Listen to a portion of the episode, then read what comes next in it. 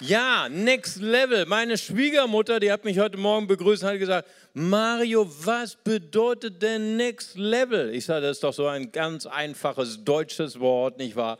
Wir gehen in eine neue Stufe. Wir haben Gemeindewachstum erlebt und deswegen brauchen wir größere Schuhe für die Kirche. Genau. Und der Bibelvers, auf den wir uns heute fokussieren werden, ist ausnahmsweise nicht aus Matthäus. Wir haben ja ganzes Jahr Matthäus, aber heute ausnahmsweise nicht. Wir beschäftigen uns heute mit dem Bibelvers aus dem Epheserbrief.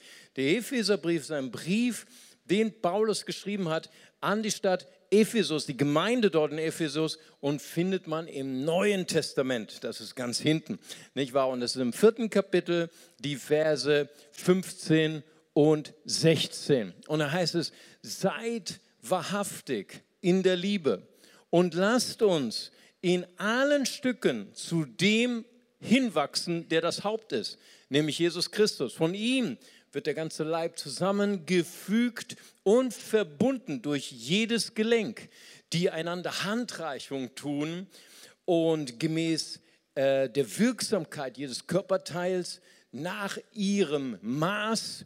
Äh, dadurch wirkte das den Aufbau seines Leibes zu seiner Selbstauferbauung in Liebe. Wow, das war wieder ein langer Lindwurm. Ne? Das war typisch Paulus. Kein Wort verstanden. Da braucht man erstmal zwei Kopfschmerztabletten hinterher, damit man das irgendwie mal hinbekommt. Aber worum geht es? Es geht tatsächlich um Wachstum.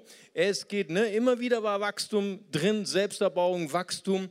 Und es war eben der Punkt, was geschieht in einer wachsenden Kirche. Und der erste Vers sagt es uns schon, lasst uns wahrhaftig sein in der Liebe. Ne? Und in einer modernen Übersetzung heißt es, steht fest in der Wahrheit und in der Liebe, während ihr hinwachst auf den, der das Haupt ist, nämlich Jesus Christus.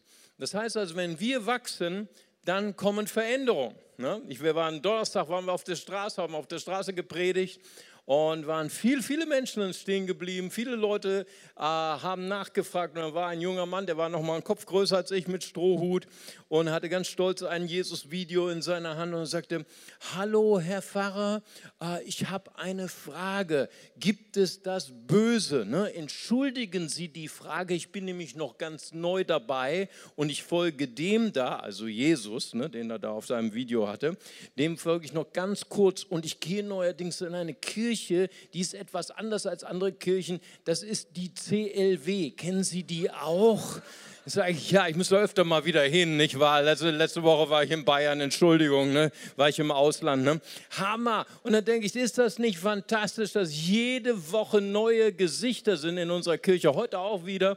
Und das ist fantastisch. Hey, wir wachsen und trotzdem sagt Paulus, lasst uns aber feststehen in der Liebe und in der Wahrheit.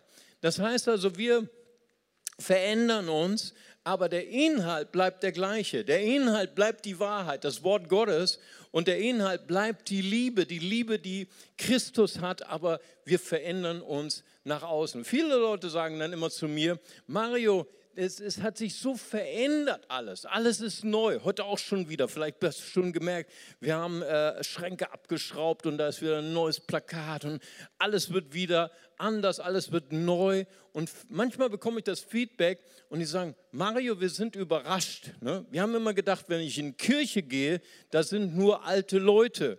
Aber im CLW sind so viele junge Leute. Hey, wie macht ihr das? Nicht wahr? Und ich meine, das ist natürlich auch eine Herausforderung für mich als Pastor, weil alle meine Co-Pastoren, die sind jünger als ich ne? und die halten mich lebendig. Und ich habe mir eine Eigenschaft oder eine, eine Haltung eingeprägt. Ich will gern lernen von der Jugend. Ist das wahr? Ich kann etwas von euch lernen und bei euch läuft. Ist das wahr? Aber genauso wir als junge Generation, ich, ich addiere mich einfach mal so äh, undercover dazu, ja. aber wir von der jungen Generation, genauso wir können auch von der alten Generation lernen. Ja, wir können von ihnen ziehen und das ist das, wovon ich träume, dass wir alle Generationen haben in einer Kirche und dass wir uns gegenseitig äh, beschenken. Und das ist nämlich genau der zweite Vers. Der zweite Vers heißt es, von ihm, von dem Haupt, von Jesus Christus, wird der ganze Leib zusammengefügt, alle diese vielen Körperteile. Und sie werden äh, zusammengefügt gemäß der Wirksamkeit jedes eigenes, eigenen Körperteiles, gemäß ihres Maßes. Ist dir schon mal aufgefallen, dass du Gelenke hast? Ne, wenn man keine Arthrose hat und wenn man keine äh, äh, Gelenkschmerzen hat, dann weiß man gar nicht, dass man Gelenke hat. Ne? Aber Gelenke sind so wichtig, weißt du. Allein deine Hand, deine Finger. Ist dir schon mal aufgefallen, dass jeder deiner Finger anders ist? Sogar, du hast keinen Finger zweimal, sogar de, deine Daumen sind verschieden, okay? Und wenn du jetzt gleich oben, nach oben gehst zum Kaffee, Punkt. Ne? Ich schon eine Hausaufgabe für dich. Du versuchst mal Kaffee zu trinken oder deine Tasse zu halten ohne Daumen. Ne? Aber bitte mach's nicht im Foyer, sonst landet der Kaffee nämlich über dem weißen Hemd deines Nachbarns, sondern mach draußen, okay? Und dann siehst du, wie wichtig der Daumen ist. Der Daumen ist zwar auch ein Finger, aber ein ganz anderes Maß, eine ganz andere Wirksamkeit, eine ganz andere Funktion. Und das wird befähigt durch dein Handgelenk. Nicht fantastisch? Gelenke sind dafür da, dass Körperteile zusammenkommen, dass Einheit geschieht in der Gemeinde, aber auch Gelenke sind dafür da, dass jeder Körperteil genau in die Berufung, in die Bestimmung kommt, die ein Körperteil hat. Denn ohne Gelenke funktioniert nichts. Und deswegen träumen wir in unserer Gemeinde von Menschen, die sagen, hey, ich glaube, ich habe eine Berufung, ein Gelenk zu sein. Ich bin nicht so sehr fokussiert auf mich, bin nicht so fokussiert auf meine Performance, auf dass alle mich sehen, dass alle mich bemerken. Aber meine Leidenschaft ist es, Menschen zusammenzubringen, Menschen zu befähigen, dass sie ihren Traum leben können. Und das ist das, das, ist das Geheimnis, dass äh, Gemeinde äh, zwar wächst, und trotzdem jeder gesehen wird. Manche Leute sagen mir manchmal, wenn wir wachsen, dann sagen, Pastor, in der Gemeinde ist keine Liebe mehr, nicht wahr? Und das ist genau das, was sie zum Ausdruck bringen wollen, dass da nicht genug Leute sind, die gelenkt sind, die Leute zusammenbringen, die Leute hineinbringen in ihre Berufung. Nun, unsere Vision lautet, wir träumen von einer Kirche äh, für alle Nationen, für alle Generationen, in denen Menschen Jesus Christus nachfolgen und ein Zuhause finden. Nun, Jemand hat zu mir mal gesagt, Mario, die Kirche hat sich so verwandelt in den letzten fünf Jahren. Ich habe den Eindruck, Kirche, CLW ist nur noch für die Jugend da. Und dann sage ich, nein, das stimmt nicht. Wir sind keine Jugendkirche, wir sind für alle Generationen da. Ja? Weil ich davon überzeugt bin, selbst unsere jungen Leute können was von, den, von der älteren Generation lernen. Selbst, weißt du, so manchmal haben so, so junge Leute auch die Frage, hey, wie kann ich den richtigen Partner finden? Wie kann ich eine Ehe bauen, die hält nicht nur 10, 20, sondern 30, 40, 50 Jahre? Und diese Leute, die, die sind unter uns.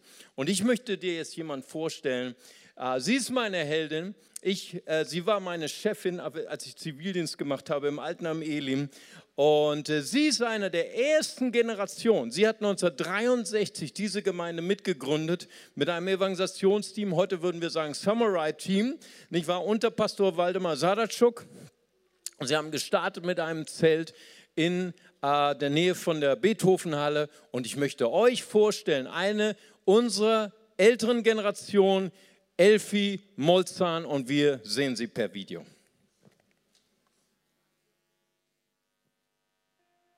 Mein Name ist Elfi Molzan und äh, ja, ich bin seit 1963 in der Gemeinde. Ich kam das erste Mal nach Bonn zu einer Pionierfreizeit. Und das war hier in der Nähe auf der Regalschen Wiese. Da waren wir 30 Jugendliche und haben hier missioniert von Haus zu Haus. Im Herbst 65 kam ich für ganz nach Bonn. Im Sommer lernte ich auch meinen Mann kennen und äh, ja, ein Jahr später haben wir dann 66 geheiratet. Das war mit Posaune, mit Klarinette. Die ganze Jugend hat äh, da gespielt. Und dann kam mein äh, Neffe aus Süddeutschland. Der hat dann, weil meine Großmutter konnte das, konnte ja nicht hierher, ihr wurde übel beim Autofahren von Süddeutschland. Und dann hat er ihr erklärt, Oma, das hätte ich hören müssen. Das war wie bei den Engeln im Himmel. Das war seine Erklärung von der Hochzeit. Und dann 67 kam unser Rainer als erstes Gemeindekind. Und dann 69 kam der äh, Ralf und das war alles noch in der Königstraße. Und dann wurde der Saal in der Königstraße zu klein. Dann hatte man vorübergehend einen Raum gemietet und dann haben wir angefangen, das Elim zu bauen. Mit 50 Personen, eine Million Projekt. Aber es war immer halt auch äh, Missionsarbeit dabei, sodass wir auch auf die Straße gegangen sind. Und dann wurde das Elim zu klein und dann haben wir angefangen, das CLW zu bauen. So habe ich alle drei Gebäude mitgemacht. Und es gab ganz viele schwere Zeiten, als mein Mann dann schwer krank wurde. Und mein Mann wurde arbeitslos und es gab sonst viele Schwierigkeiten und Probleme. Und so mein Halt war halt die Gemeinde, sodass ich immer einen Schutz hatte. Ganz wichtig war für mich auch der Hauskreis. Also mein Hauskreis erlebte alles mit. Und was ganz besonders auch in meinem Leben war, dass ich gemerkt habe, dass Gott treu ist. Wenn wir treu sind, dann belohnt er das. Und das haben wir so oft gemerkt, auch in finanziellen Dingen. Und dann durfte ich erleben, wie Gott meinen Mann gerettet hat. Dann habe ich erlebt, wie beide Söhne neu zu Jesus kamen. Als mein Mann sich dann neu entschieden hat, dann konnte ich es erst gar nicht begreifen. Ne? Aber er hat sein Leben Jesus gegeben. Und das war dann nachher auch so, als er im Sterben lag, dann wusste ich, wohin er geht. Ne? So unsere, unser Leben, unsere Familie war gesegnet durch die Gemeinde und es war Halt in meinem Leben. Und ich kann mir gar nicht vorstellen, ohne Jesus zu sein. Und es war einfach immer der Mittelpunkt in, in unserer Familie. Und das wünsche ich mir jetzt auch für meine Enkel und auch für die Gemeinde, weil der Bau ist ja jetzt zu klein, also brauchen wir einen größeren. Und dafür beten wir.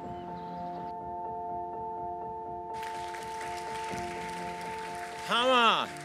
Vielen, vielen Dank, Elfi, die ist normalerweise im ersten Gottesdienst 55 Jahre lang Treue. Wow. Wenn du wissen willst, wie kann man 55 Jahre lang Jesus treu nachfolgen, wie kann man eine Ehe bauen über Jahrzehnte mit allen Höhen und besonders mit allen Tiefen, wie kann ich selbst den Tod ähm, durchstehen und verarbeiten, wenn mein Partner stirbt, dann musst du Elfi fragen, aber die ist nicht im zweiten, die ist im ersten Gottesdienst. Ne? Da kommen immer die, die, für die die Welt noch Ordnung, in Ordnung ist. Ne? Was macht ihr eigentlich hier? Ne? Ihr lieb, genießt das Leben, ne? schon lange gefrühstückt, mit der Familie gestritten, Amen. Zweiter Gottesdienst läuft, Amen.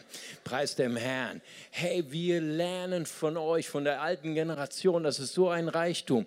Und dann ging unsere Geschichte weiter, 1995, das war schon hier. Und da sprach Gott in unsere Versammlung hinein. Und er sagte, ihr wart eine gute, eine treue deutsche Gemeinde, ihr guten Deutschen, die euch so mühselig um die armen Ausländer gekümmert habt. Aber jetzt werde ich alles verändert. Gott verändert manchmal unser Leben. Amen. Und er, ich möchte jetzt, dass ihr als Deutschen euch verneigt vor den Internationalen, dass ihr eure Hand ausstreckt. Und er, das ist so fantastisch, dass ihr aus einer anderen Nation gekommen seid. Denn ihr spricht eine andere Sprache. Ihr habt eine andere Kultur und ihr könnt die Nationen erreichen, die wir nicht erreichen können. Denn Jesus hat der Gemeinde gesagt, verkündet das Evangelium allen Bonnern, alle Bönsche, nein, alle Nationen, genau. Und deswegen brauchen wir die Internationalen. Und ich habe einen guten, guten Freund mitgebracht. Ich habe ihn getraut. Er ist in meinem Herzen. Ein Applaus für David Kamau. Wow, David, komm, komm ganz ins Rampenlicht, ganz ins Zentrum bist du. David, ähm, viele kennen dich noch nicht. David, sag uns kurz, wer bist du? Was machst du? Ja, es läuft. Ich heiße David, äh, ich komme ursprünglich aus Kenia, bin 34 Jahre, bin nach Deutschland vor ja, über zehn Jahren. Ähm, vor vielen, vielen Jahren gekommen, genau, merkt man schon in den Bildern, und ähm, zum Studieren. Ähm, habe auch hier in Deutschland, in Bonn, Humanmedizin studiert und arbeite als Arzt in einem Bonner Krankenhaus. Hammer, ey, bei dir läuft. Herr Doktor, muss ich fast sagen, nicht wahr?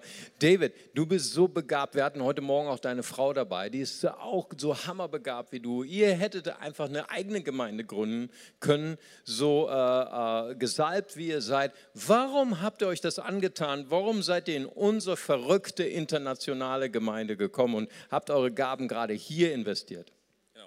Also äh, erstens, äh, schöne liebe Grüße von meiner Frau. Die war im ersten Gottesdienst äh, müsste jetzt äh, Nachmittag arbeiten. Sie heißt Eunice. Äh, sie ist auch Teil der Gemeinde hier und leitet auch mit den Lobpreis, habt ihr sicherlich schon hier auf der Bühne gesehen. Und warum eine internationale Gemeinde? Für uns war das ganz wichtig, dass wir erstmal Deutsch lernen. In dieser Gemeinde habe ich unter anderem auch viel, viel Deutsch gelernt. Und ähm, erinnere mich an eine Schwester, sie hat mir immer gesagt, David, du sprichst so gut Deutsch, aber sag nicht ich, sondern sag ich. Und gehört alles dazu.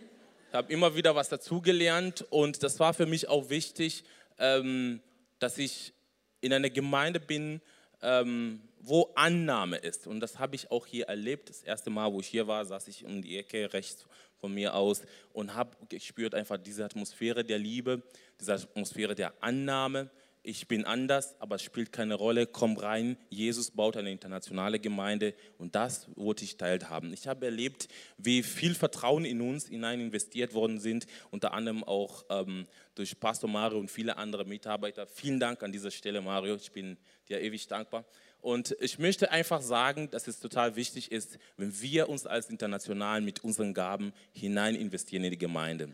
Das Prinzip Saat-Ernte gilt genauso. Die Gemeinde hat in mich und in uns als, äh, als Ehepaar auch viel investiert, viel Vertrauen geschenkt. Ich durfte vieles ausprobieren: Kinderdienst, Summerite, ähm, Predigtdienst, Moderation und, ähm, und durfte auch erleben, wie Menschen verändert worden sind durch den Dienst oder durch meine Gaben. Deswegen ähm, hab Mut und ähm, es ist eine richtig coole Gemeinde. Hier darfst du wachsen und hier darfst du auch ein Zuhause finden, so wie auch wir ein Zuhause gefunden haben. Wir haben dann wirklich, wie Mario gesagt hat, dann auch hier an dieser Stelle uns unser Ja-Wort vor fast acht Jahren gegeben und da sind wir dem Herrn sehr, sehr dankbar.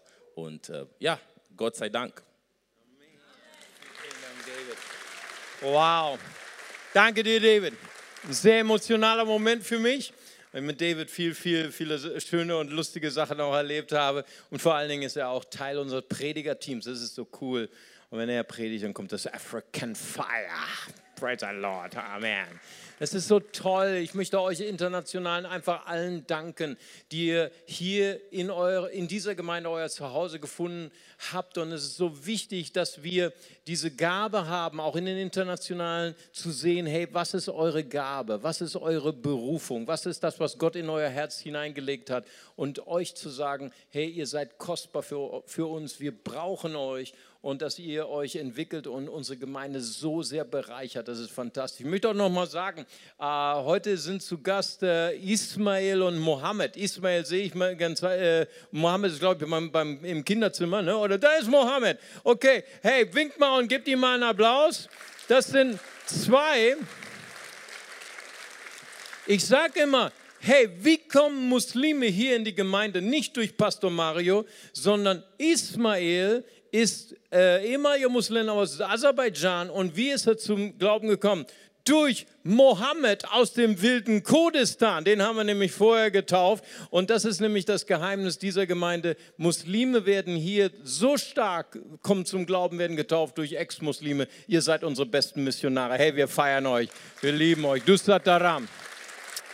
Du Sataram. Ja, Lublutibia, mein Brat. Sehr schön. Ja.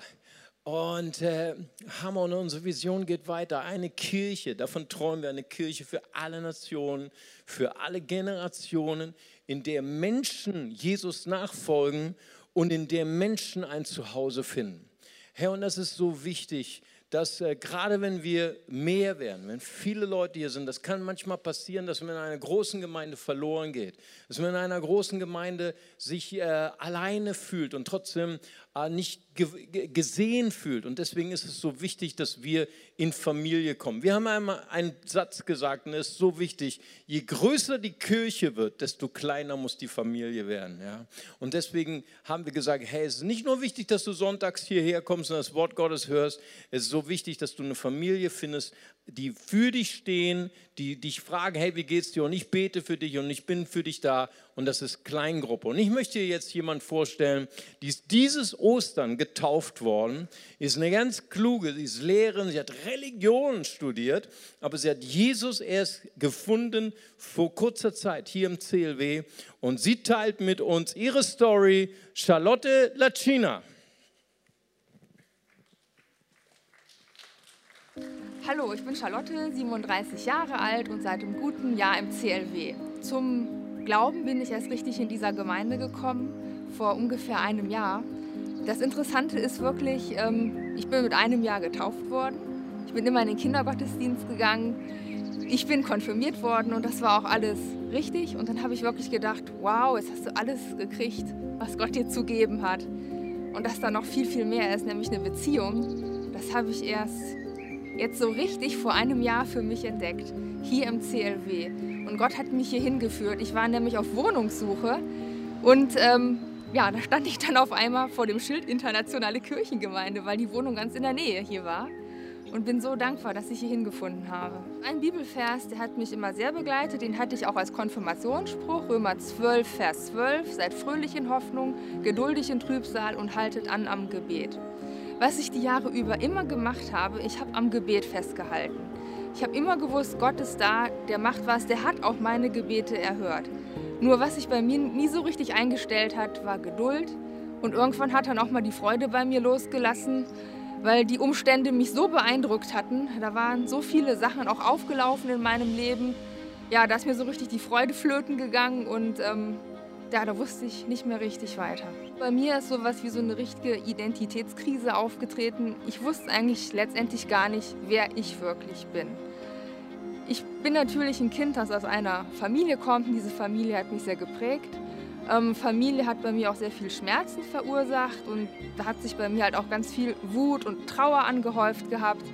Und ähm, ja, seitdem ich aber hier in der Gemeinde bin, kann ich das richtig nachvollziehen, was es heißt, Gottes Kind zu sein. Weil Gottes Kind heißt, dass ich mich auch mal zurücklehnen kann, Verantwortung abgeben kann. Gott hält alles in seiner Hand und das macht er für mich. Und das habe ich wirklich erst jetzt durch Gemeinde kennengelernt. Hier habe ich Glaubensvorbilder gefunden, vor allem auch im Hauskreis. Das war so ein Geschenk. Ich habe mich nach meinem ersten Gottesdienst gleich über die Karte angemeldet, dass ich auch eine Kleingruppe suche. Und dann hat mir die Maike genau die richtige Kleingruppe zugewiesen. Ich bin nämlich die Jüngste in der kleinen Gruppe und kann ganz viel lernen von den anderen Mitgliedern. Und da sind auch Leute aus der katholischen Kirche zum Beispiel und ähm, wir haben so einen tollen Austausch. Und Jesus steht in der Mitte und der bringt mich voran. Ich kann loslassen, Jesus wirkt und das bringt mir ganz viel Zuversicht und hat auch meine Freude wieder hergezaubert.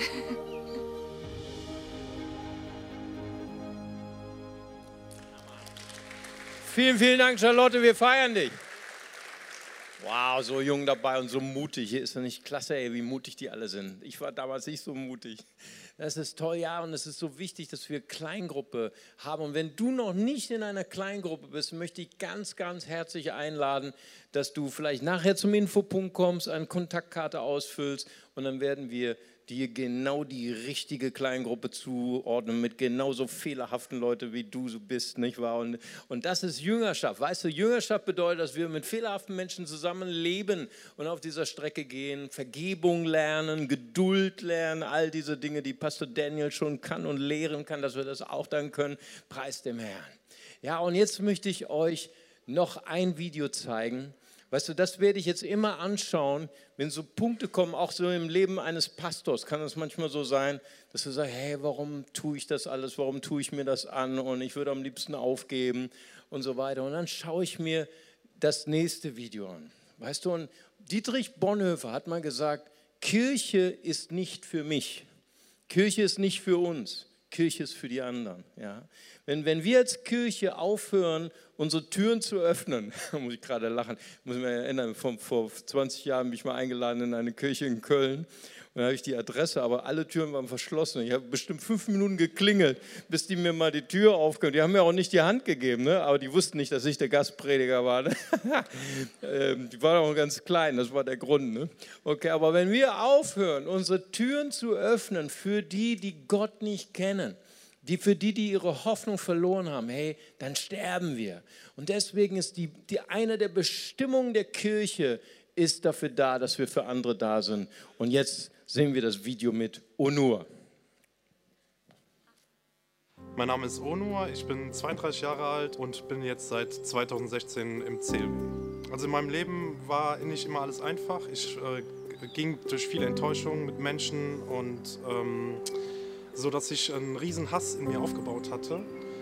Und ähm, diesen Hass, den habe ich auch geäußert. Ich habe andere verbal wirklich angegriffen, beleidigt, sobald äh, die mich irgendwie blöd angemacht haben. Es waren halt so Rachegedanken in mir, wo ich all diesen, diesen Schmerz, diese Enttäuschung einfach äh, zurückgeben wollte. Ne? Und äh, in der Innenstadt war dann ein Stand von einer evangelischen äh, Allianz. Es war gerade so eine Krisensituation. Ich war gerade wieder so in meinem in meinen Schüben drin und äh, habe wirklich die Leute da in diesem Bibelstand angeschrien und gesagt, wie könnt ihr eigentlich an Gott glauben? Die blieben aber alle freundlich und haben mir dann eine Liste gegeben. Äh, unter anderem auch, äh, wo das CLW drin drauf stand. Und äh, genau, und dann habe ich mir die Predigen angeschaut. Dann habe ich auch eine Bibel geschenkt bekommen. Und äh, ich habe dann im Matthäus-Evangelium etwas gelesen, was wirklich, wo ich dann direkt so ein, äh, innerlich gefühlt habe im Herzen, dass das die Lösung meines Problems ist, aus diesem Hass rauszukommen. Und zwar war das im Matthäus-Evangelium, äh, liebe deinen Nächsten und äh, sogar noch einen Schritt weiter, liebe deine Feinde, weil genau das, es war so für mich unvorstellbar, meine Feinde auch noch zu lieben, äh, weil ich vorher immer das Gegenteil gemacht habe. Ja, nachdem ich äh, diesen Vers im Matthäus-Evangelium gelesen habe, fing ich einfach an, danach zu handeln. Auch es fiel mir am Anfang total schwer, immer noch für die Leute zu beten, die mir Schlimmeres angetan haben. Ähm, aber ich merke nach zwei, drei Monaten schon eine Veränderung in meinem Herzen. Also, dass ich wieder sowas wie Freude spüre, dass ich äh, wieder andere wertschätzen kann, dass sowas wie Liebe in meinem Herzen auftauchte. Und das war so der entscheidende Moment, wo ich gemerkt habe, okay, Gott verändert wirklich Herzen und äh, Gott möchte momentan mein Herz verändern und meinen Charakter. Und das ist so gerade mein Lebensweg.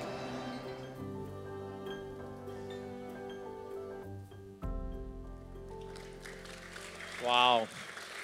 Es berührt mein Herz immer wieder. Vielen Dank, Jacob. Berührt mein Herz immer wieder dieses Video. Weißt du, äh, dafür sind wir da als Kirche.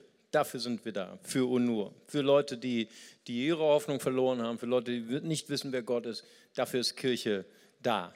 Und äh, das ist fantastisch. Und, und weißt du, ich habe noch einen letzten Bibelvers. Und äh, den möchte ich mit euch teilen. Weißt du, weil diese Kirche, die könnte längst nicht das machen, was sie gerade jetzt macht, ohne die vielen, vielen, die Dutzenden von Heldinnen und Helden, die im Ungesehenen, die im Unsichtbaren dienen und sich hingeben für andere Menschen. Ja. Und ich möchte mit euch eine Bibelstelle teilen.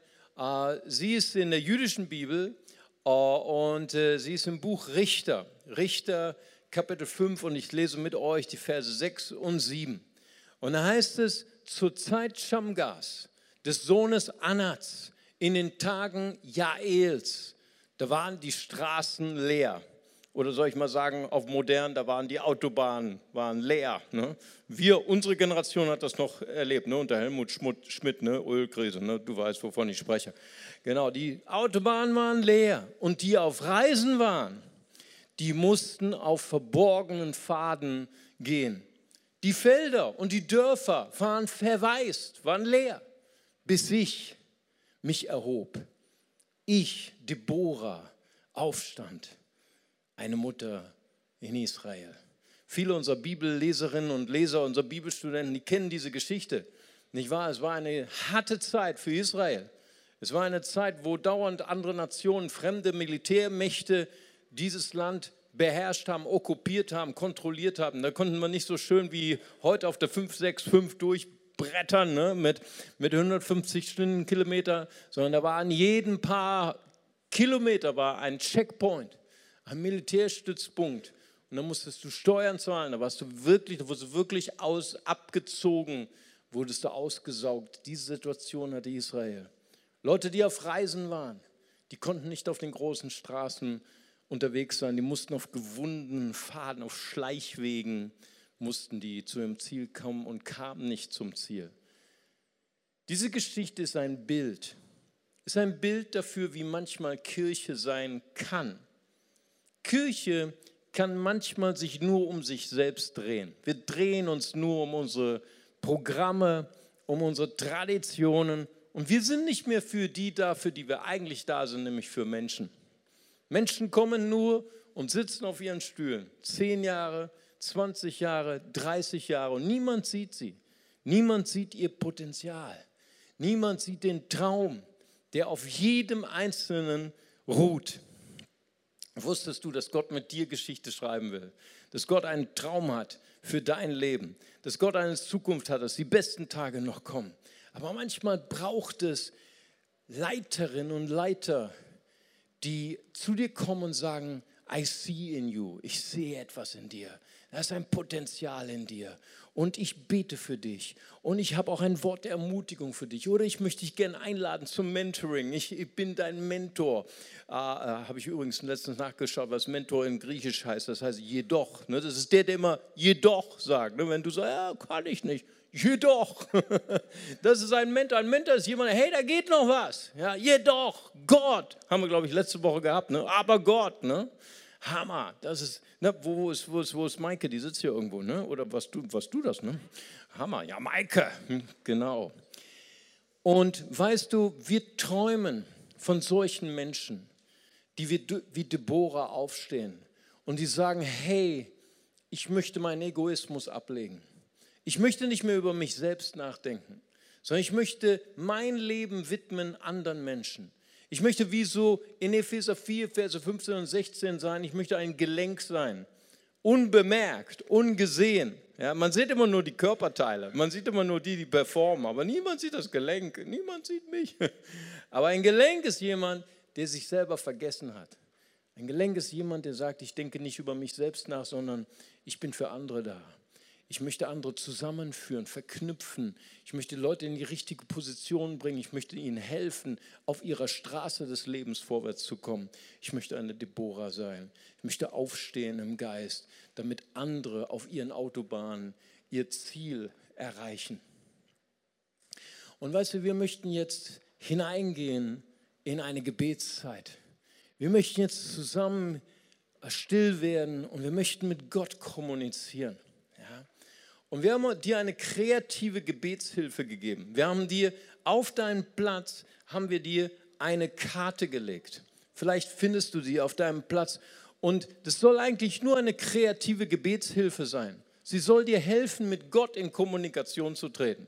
Hey, wäre das nicht toll, wenn wir heute in das Haus Gottes gegangen sind und wir haben mit Gott gesprochen? wäre das nicht toll?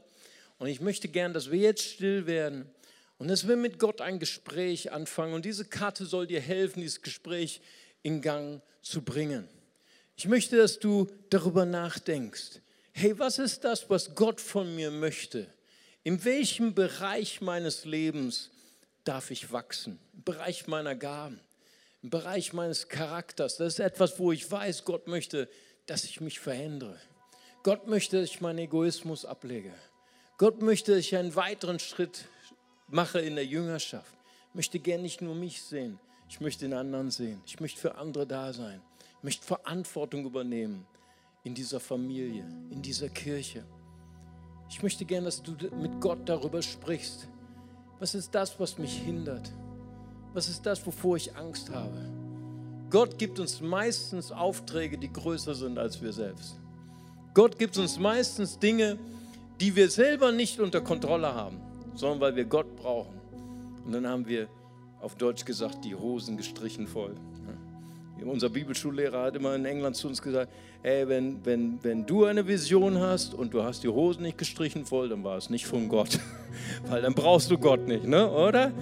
Wir haben, wir haben manchmal Probleme, wenn wir Angst haben. Aber weißt du, Angst muss nicht immer schlecht sein. Angst ist vielleicht auch ein Zeichen, hey, ich bin auf einem Weg. Der größer ist als ich. Ich brauche Gott. Und weißt du, Mut heißt nicht, dass wir keine Angst haben. Mut heißt, dass wir unsere Ängste überwinden. Und ich weiß nicht, wie Deborah sich gefühlt hat. Sie lebt in einer patriarchalischen Gesellschaft, in einer Mann männerverherrlichen Welt.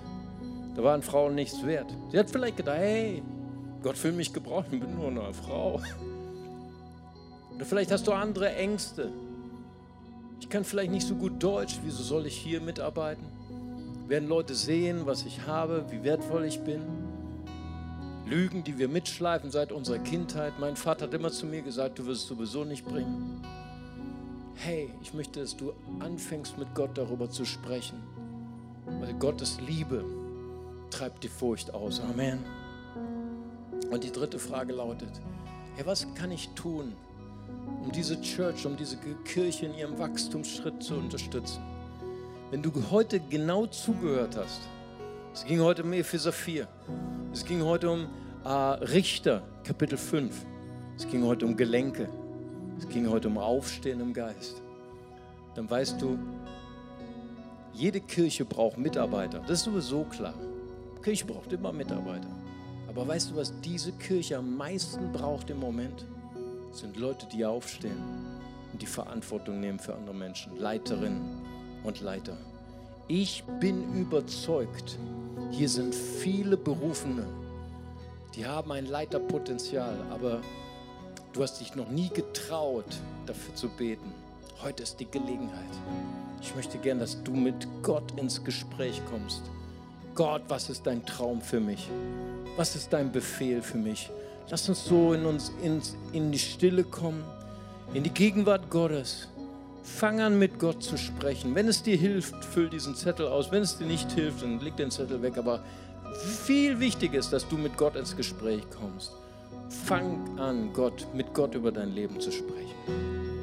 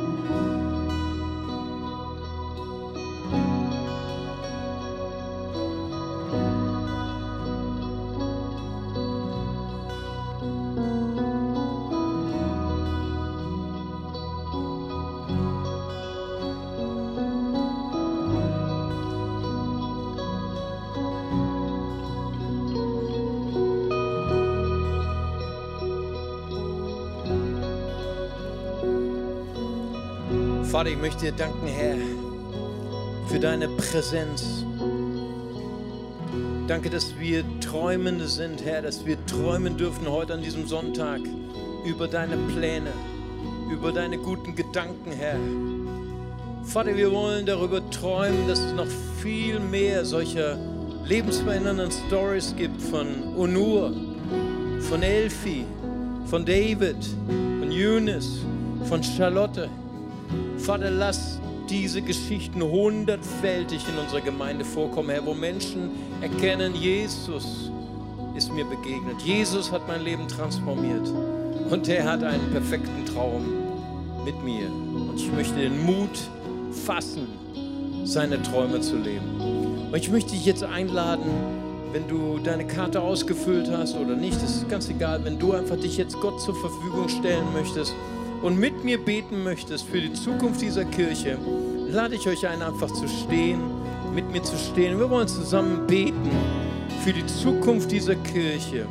Wir wollen dafür beten, dass es, dass es hunderte, dass es tausende solcher Stories gibt, die wir heute gesehen haben, dass Menschen verändert werden durch Jesus. Vater, und so danke ich dir, Herr. Vater, wir geben dir unser Leben hin. Wir geben dir unsere Leiber hin, Herr, als ein Gefäß. Heilige uns, reinige uns, Herr. Nimm Besitz von uns, Herr.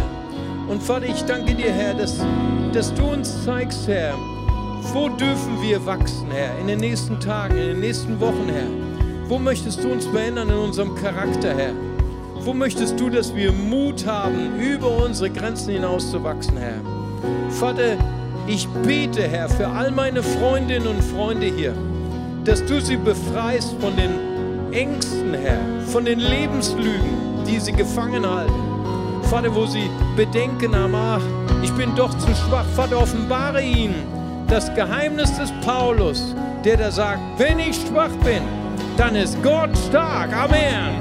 Vater, ich danke dir für Freisetzung heute, Herr.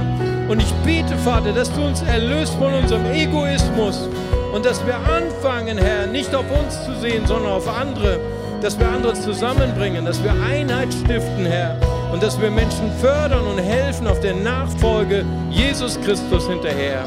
Und wir geben dir die Ehre, denn von dir kommt alles. Lasst uns ihn preisen, lasst uns ihn erheben, denn er ist Jesus Christus, der Architekt seiner Kirche. Er ist es wert. Amen.